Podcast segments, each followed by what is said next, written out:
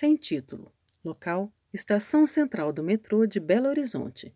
Data: 24 de maio de 2019. Autoria: Rafael Viriato. Formato retrato.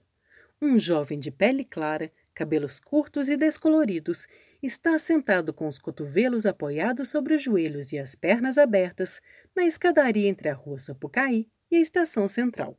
De óculos escuros, ele olha para a direita e tem duas correntes de metal no pescoço.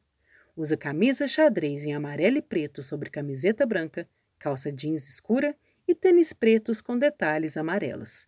À esquerda, vemos o corrimão amarelo e desgastado da escadaria ao longo de uma parede descascada, repleta de manchas coloridas, pichações e cartazes gastos.